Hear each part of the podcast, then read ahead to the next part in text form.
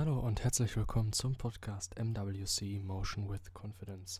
Ich freue mich sehr, dass du in der Fülle der Möglichkeiten des Internets diesen Input ausgesucht hast.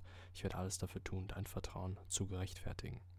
Heute ist eine neue Episode zur Rubrik Praktische Psychologie Hierbei geht es um Theorien und wissenschaftliche Entdeckungen, die etwas tiefer in den Bereich Psychologie gehen, jedoch eine praktische Relevanz haben und auch ab und zu hinter die Kulissen von beispielsweise der Rubrik Kurzer Impuls einen kleinen Einblick geben. Damit möchte ich auch das Intro beenden und es geht los.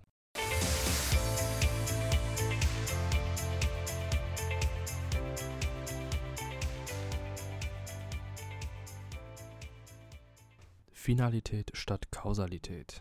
Diese vielleicht die noch befremdliche oder mir vor kurzer Zeit auch noch befremdliche These wurde aufgestellt von einem der bekanntesten Psychologen bzw. psychologischen Vertreter der damaligen Zeit und einer der Mitbegründer für unser heutiges Verständnis davon. Und zwar war das Alfred Adler. Und dieser hat im Laufe seiner Lebenszeit, seiner Forschungszeit ähm, sehr viele Thesen generell aufgestellt. Die wichtigsten davon werde ich auch bestimmt mal in praktische Psychologie vorstellen. Er gilt auch als Begründer der Individualpsychologie, die sich damit auseinandersetzt, inwiefern der Mensch mit seiner Umwelt interagiert und was das für Einflüsse auf seine Person selber hat und dass er generell einen Trieb, eine Motivation zur Persönlichkeitsentwicklung und Potenzialentfaltung besitzt. Damit war er der einzigen oder beziehungsweise der ersten, die dieses Bild vertraten.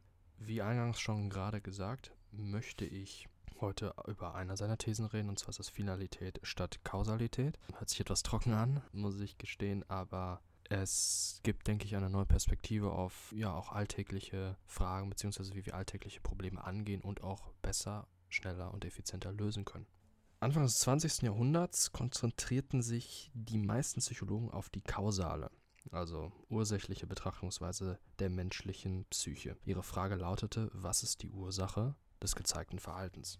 Die Suche nach der Ursache ist ja auch in anderen Bereichen, nicht nur der Psychologie, sehr, sehr zentral, ist ja klar. Man muss ja Dinge auch von seinen Ursprüngen verstehen. Sie ist zum Verständnis eben von Hintergründen und dessen nachhaltiger Beseitigung essentiell. Das ist ganz klar. Doch das Folgende beziehungsweise die folgende Frage, die ich gleich dazu vorstellen werde, ist in manchen Fällen genauso wichtig, beziehungsweise ergänzt ein in Zukunft positives Ergebnis oder besser gesagt führt es schneller dazu herbei. Freud, der Übervater so der Psychologie, verstand das Verhalten des Menschen vorwiegend als Wirkung frühkindlicher Erfahrungen. Die meisten Verhaltenspsychologen erklärten alle Gedanken, Gefühle und Handlungen des Menschen als Reaktion auf vorausgehende Reize.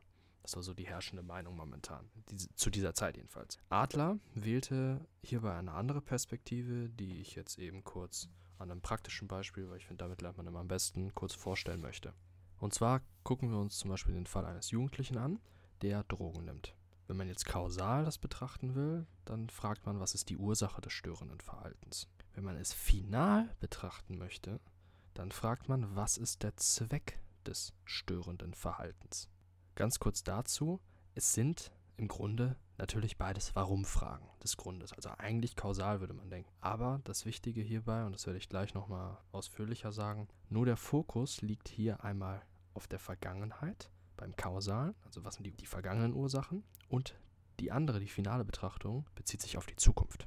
Zum Beispiel bei der Vergangenheit bei der ersten Frage stellen wir fest, dass er eine schwere Geburt hatte, während seiner ersten Lebensmonate und Jahre mehrere Krankenhausaufenthalte erlebt hat und in der Folge von der Mutter extrem verzärtelt wurde oder dass er ja irgendwelche Traumata hat, unbewusst, womit er halt damit irgendwie fliehen möchte oder was auch immer, die halt eben dafür zuständig sind, dass er jetzt Drogen nimmt.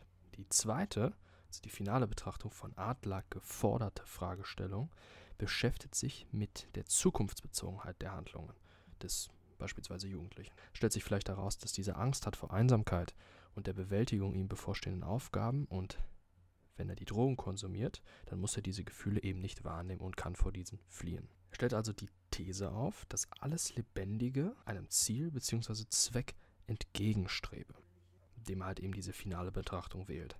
Menschliches Verhalten sei in seinem Wesen nach immer als Ziel und zweckgerichtet zu begreifen. Demzufolge legen die Motive für unser Verhalten nicht ausschließlich in den Auswirkungen der Vergangenheit, sondern wesentlich in den Bestrebungen für die Zukunft. Auch hier kann ich auch nur noch hinzufügen, dass vergangene Ereignisse man eben natürlich nicht ändern kann.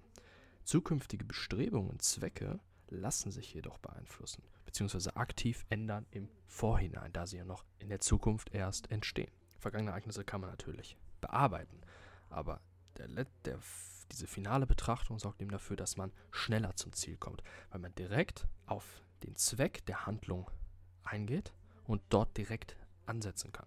Parallel kann man natürlich auch auf das Vergangene eingehen, aber eben der Fokus erstmal auf dem Finalen, auf dem Grund für die Zukunft dahinter. Und Adler sagte auch noch, und damit beende ich diese Folge mit einem sehr treffenden Zitat, und zwar, wer einen Menschen oder eine einzelne Verhaltensweise eines Menschen verstehen will, muss nach dessen Zielen und Zwecken forschen.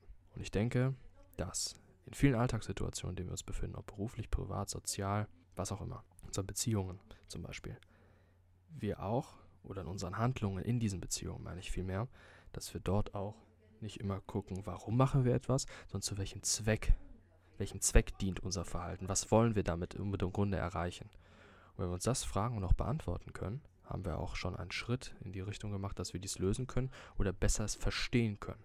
Und nur mit so einer Betrachtung können wir auch in Ergänzung zu den Ursachen in der Vergangenheit uns einen Überblick machen und uns in unserem Verhalten und Denken verbessern.